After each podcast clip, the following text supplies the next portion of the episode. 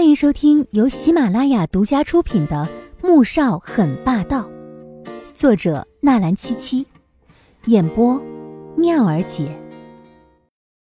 第一百六十五集。说着，他还真觉得有些累了。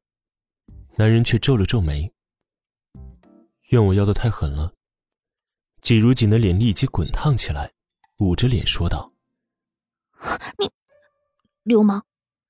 话落，男人的喉间溢出低低的笑声，酥骨好听。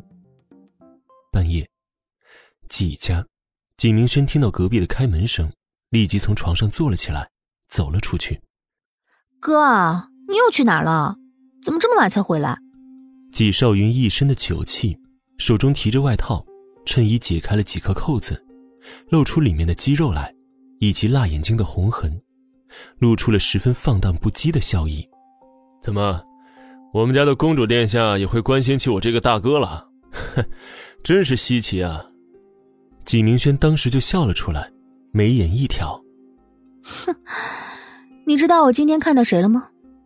纪少云掏出口袋中的烟，点燃一根，靠在门上抽了一口，这才问道：“谁啊？”纪如锦。我今天看到纪如锦了。纪明轩压低声音，十分认真的说道：“纪少云抽烟的动作一顿，转过头来看向他，方才迷醉的眼底瞬间清醒过来。在哪儿看到的？他现在怎么样了？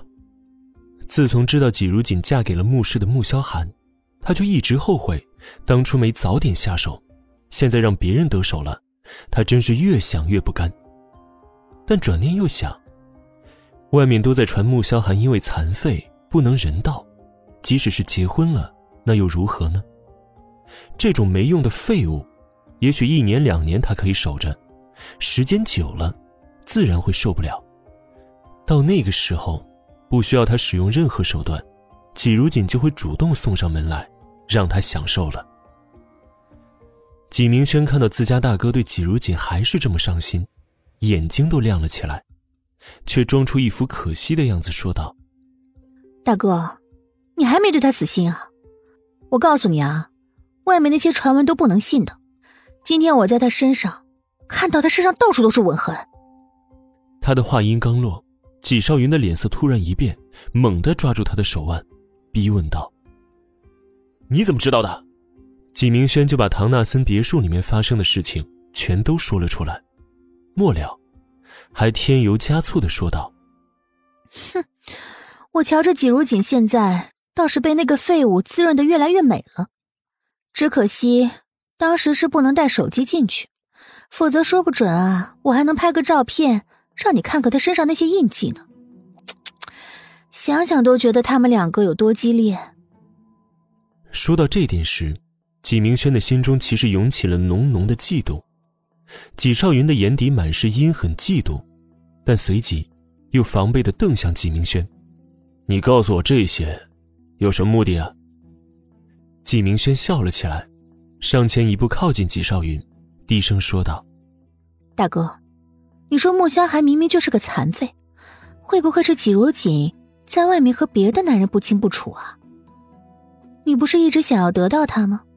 不如趁机去查一查。”说不准，到时候抓到他的把柄，为了保住穆氏总裁夫人的位置，他就会对你投怀送抱了呢。纪少云却猛地推开他，咬牙低吼道：“纪明轩，你疯了！你让我这么做，想拖整个纪家下水啊？”纪明轩却咯咯的笑了起来，他是疯了。看到纪如锦如众星拱月一般坐在沙发上，而他。却像是一个下人一般，举着自己设计的礼服由他挑选，他就嫉妒的发疯。他得不到的，季如锦也休想得到。大哥，你不是怕了吧？要是怕了，那就算了吧。也难怪季如锦在这里八年，你却连他的手都没碰过，原来是不敢呢。季明轩悠悠的说完，转身走回自己的房间，留下季少云站在原地。脸色晦暗不定。三天之后，季如锦被穆萧寒勒令提前下班，便直接去了化妆师那边。因她五官精致，皮肤白皙柔嫩，满满的胶原蛋白，几乎不需要过多的修饰。发型师给她盘了个发髻，别上了一枚黄色水晶发饰，再换上那身晚礼服，穿着同色系的高跟鞋走了出来。季如锦看到穆萧寒正在打电话，便没有出声打扰。而是随意拿起了旁边的一本《巴黎时装周》的杂志，认真看了起来，完全没有察觉到穆萧寒转身时眼底流露出的惊艳和占有之色。那天，他扎着丸子头，穿着晚礼服出来的时候，他的心口就狠狠地撞了一下。只是没想到，精心打扮过的她会美得如此耀眼。此时的她。就像是希腊神话中从天而降的女神，高贵、雅致，令人不敢亵渎。白皙柔嫩的肌肤在香槟色的衬托之下，更显得莹润诱人。